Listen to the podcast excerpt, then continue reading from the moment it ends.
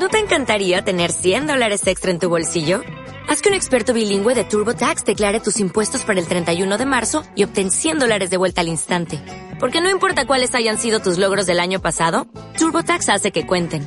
Obtén 100 dólares de vuelta y tus impuestos con 100% de precisión. Solo con Intuit TurboTax. Debes declarar para el 31 de marzo. Crédito solo aplicable al costo de la presentación federal con TurboTax Full Service. Oferta sujeta a cambios o cancelación en cualquier momento pocas cosas más desagradables que matar a un animal es matar a un ser humano. El día de hoy les voy a contar la historia de Gumaro de Dios, el caníbal de Playa del Carmen. Un día fui a conocer a un joven que después de matar a su compañero vagabundo se lo devoró a detallar hasta su nombre parecía sacado de alguna extravagante novela negra. Gumaro de Dios. Gumaro de Dios Arias nació el 7 de abril de 1978 en La Azucena, Tabasco, México. Hijo de Candelario de Dios y Ana Arias, según declaró años después, hubiese preferido llamarse Bagdel, un nombre que escuchó entre alucinaciones. A los seis años de edad fue violado por un primo suyo. Un extraño mecanismo de autodefensa lo hizo convencerse de que era una niña, Jugaba con muñecas y se sentía atraído por otros niños, pero a veces también jugaba a ser pistolero. Soy un chico malo, soy una mala mujer, decía a veces. Cuando era adolescente, fue atropellado por un tráiler. Después de eso, su sexualidad se desbocó. Mantenía relaciones sexuales con una yegua, fantaseando con que se trataba de una joven estadounidense con la cual iba a procrear hijos. Gumaro de Dios padecía esquizofrenia, un leve retraso mental y además era muy holgazán. No quería ser campesino, por eso a los 14 años su padre lo obligó a ingresar al ejército mexicano. Intentaba evitar que siguiera embriagándose o consumiendo drogas. Gumaro de Dios fumaba marihuana todos los días. También era conocida su bisexualidad en la ranchería Azucena en Cárdenas, Tabasco. La gente del pueblo afirmaba que era el mismo diablo mientras estaba enrolado. Gumaro de Dios se peleó con un subteniente y lo enviaron a una pando arrestado. Cuando salí, quise vengarme y entonces me lo topé. Contaría tiempo después. Tomó un cuchillo y lo apuñaló en el tórax y en las piernas. ¿Quién sabe si se murió? Yo salí huyendo del ejército. Para cuando regresó a la ranchería Azucena, Gumaro de Dios consumía cocaína, marihuana, heroína y cristal, además de inhalar solventes. En un arranque de frenesí, violó a su sobrino, de apenas un año de edad.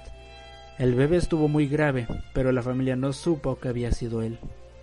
En 2000 fue detenido y llevado al penal de Cárdenas. Gumaro creyó que había sido arrestado por la violación, pero luego supo que era por el robo de una grabadora y cinco camisas de lino. Estuvo en la cárcel año y medio. Cuando salió rompió con su familia, que nunca lo visitó en la cárcel, y se marchó a Chetumal, en el estado de México de Quintana Roo. En 2004, Gumaro de Dios asesinó a un hombre en Majagual, una zona maya cercana al mar. Sobre el crimen declaró, el tiempo me jugó una bronca. Traía un machete y me retaba. Lo dejé que se cansara de gritar. Luego cuando se apendejó, le quité el machete y madres, que lo empiezo a cortar como pescadito. Vi cómo se desangró. Ahí lo dejé y me largué. Ese día en la noche se me apareció su espíritu. Yo le dije a mi Dios Jehová que me ayudara a ya no oír, pero todavía lo escucho. Después de esto, Gumaro se trasladó a El Petén, un pueblo entre México y Belice, donde vivió algún tiempo en una obra en construcción. En ese lugar conoció a un viejo brujo maya, el que Gumaro se refirió siempre como el sabio. Al brujo le hizo la promesa de asesinar a tres personas. También en el Petén conoció a un joven ex militar, Raúl González, alias el Campiche, el Pelón o el Guacho, de 19 años.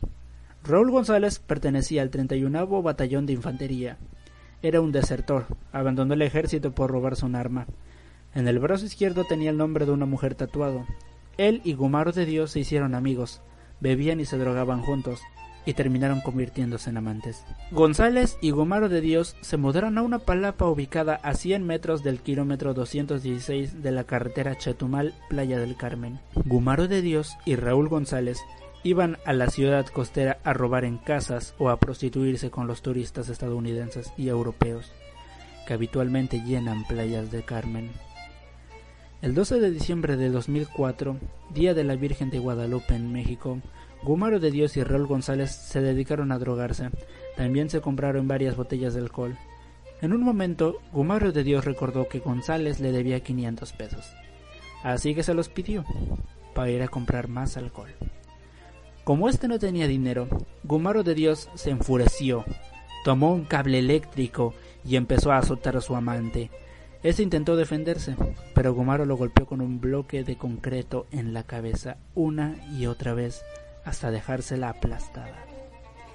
Como seguía moviéndose, lo estranguló con el cable. Una vez que estuvo muerto, Gumaro de Dios decidió disponer del cadáver. Tomó un cuchillo y comenzó a cortarlo en pedazos. Le arrancó el tatuaje con el nombre femenino, colgó el cadáver boca abajo hasta desangrarlo, para luego extraer las vísceras y órganos internos. Y entonces decidió comérselo, Después de destazarlo en una parrilla asó el corazón, algunas costillas y un riñón. También se hizo un caldo con las vísceras y cortó en filetes el muslo izquierdo. Sabía barbacoa de borrego, según declararía tiempo después. Frió unas tortillas con grasa, la cercenó una pierna al cadáver y la puso a cocer. También probó tiras de carne cruda y devoró los testículos, así como cuatro costillas. Todo el fin de semana se alimentó con la carne humana. Las moscas empezaron a acudir enseguida, y como le dio asco verlas, ya no se comió las costillas restantes. Pero un joven que conocía como la parca se acercó a la palapa. Gumaro de Dios lo saludó y le invitó un pedazo de carne. El chico aceptó, hasta que se percató que se trataba de un trozo de carne humana y que el resto estaba tirado por todas partes. Salió huyendo de ahí. Los vecinos de la zona se acercaron a corroborar la historia y lo vieron desde lejos mientras manipulaba los miembros humanos a la luz del día. Un taxista dio aviso a la policía municipal y a la policía judicial. El 14 de diciembre, la policía lo encontró dormido junto a los restos del cadáver, recostado en una hamaca, abrazando el torso putrefacto, sin cabeza ni extremidades de su antiguo compañero. También hallaron parte de los ingredientes utilizados para cocinar la carne, una hielera con cervezas, restos de inhalantes y un cepillo de dientes lleno de sangre y trozos de carne cruda. Tras ser detenido por el asesinato de su compañero, confesó otro asesinato, así como la violación de un niño y una monja. La policía no sabía nada de esto, lo que sí se sabía era que había estado en la cárcel por robo. Parecía un animal. Sobre el asesinato, que acaparó los encabezados del periódico y noticieros de todo el país, declaró riéndose. Se me ocurrió sacar de todo lo de adentro, el corazón, el bofe, las costillas. Estaba bien rico, sabía borrego, por eso me comí el riñón, solo dejé los pellejos porque estaban correosos. Gumaro de Dios declararía que el asesinato lo perpetró bajo el efecto de enervantes, aunque reconoció que siempre tuvo curiosidad por probar la carne humana. Tras su detención, Gumaro de Dios aceptó los cargos de homicidio promeditado y no mostró arrepentimiento alguno por su conducta. No me arrepiento de nada, yo lo hice. Fue trasladado al penal de Playa del Carmen, donde los demás presos se negaron a compartir una celda con él. Durante su estancia en la cárcel municipal de Playa del Carmen, Gúmaro de Dios comenzó a causar terror entre la población carcelaria. A mediados del 2006, cercenó parte de su oreja izquierda para comérsela, porque según dijo, extrañaba el sabor de la carne humana. En diciembre de 2007, amenazó con comerse al cocinero de la cárcel, porque los alimentos que preparaba no tenían sabor. Era temido en cualquier lugar del presidio, incluso por los reos de alta peligrosidad, entre los que se encontraban narcotraficantes, sicarios, violadores y asesinos. Nadie le hablaba, y él se acercaba a los psiquiatras o periodistas que lo visitaban extendiendo la mano y diciendo Hola, soy el caníbal. Le dieron un tratamiento basado en antidepresivos y somníferos, que lo hacían dormir profundamente. El juez penal, Abraham Luesa Ortiz, consideró que no era un delincuente, sino un enfermo mental, por lo que debía ser trasladado a un centro especializado antes de someterlo a juicio. Lo llevaron al Centro Federal de Readaptación Social del estado de Morelos el 20 de marzo de 2007. Durante un año lo sometieron a estudios psicológicos y psiquiátricos para determinar su situación legal. Luego lo llevaron al Centro de Readaptación Social de Chatumal, tras preparar una celda especial aislada para mantenerlo prisionero. Este miedo por tener un insaciable gusto por la carne humana.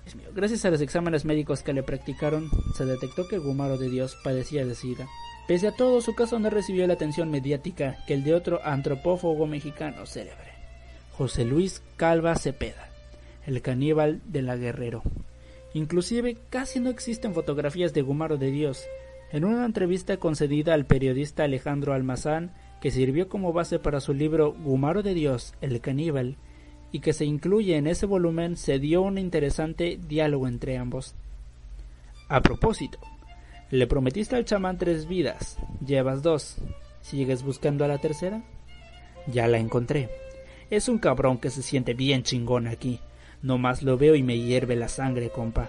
Ya con ese me voy a tranquilizar y espero que el sabio me dé de lo que me prometió, aunque la verdad no sé cómo voy a encontrar al sabio, ni su nombre me dijo. Dios quiere que no me muera. Yo digo que voy a vivir como 150 años más, pero no me preguntaste lo más importante. ¿Qué siento al matar? Ah, pues nada. No se siente nada, es como matar a un pollo. Gumaro de Dios murió el martes 11 de septiembre de 2012 en el Hospital General de Chatumal, víctima del SIDA. Tenía 34 años de edad. Fue enterrado en la ranchería Azucena del municipio de Cárdenas, Tabasco. Su caso inspiró la canción Caníbal, interpretada por Kinky y Lupe Esparza, que sirvió como tema de la película argentina La hija del caníbal, como colofón Años después del crimen, la palapa donde Gumaro de Dios asesinó y devoró a un hombre volvió a ser una oficina de comercialización de lotes para otro proyecto de vivienda residencial, aunque ahora, como un último guiño de humor macabro, en lugar de residencial La Gloria, el proyecto se llama Fraccionamiento El Cielo.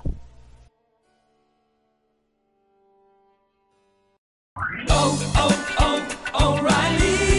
¿Necesitas ayuda? En O'Reilly Auto Parts te ayudamos. ¿Necesitas algún consejo? Te aconsejamos. Nuestros profesionales en autopartes están siempre disponibles para ayudarte a encontrar lo que necesites. Excelente servicio al cliente es solo una de las ventajas que ofrece O'Reilly Auto Parts. Los profesionales en autopartes. Oh, oh, oh,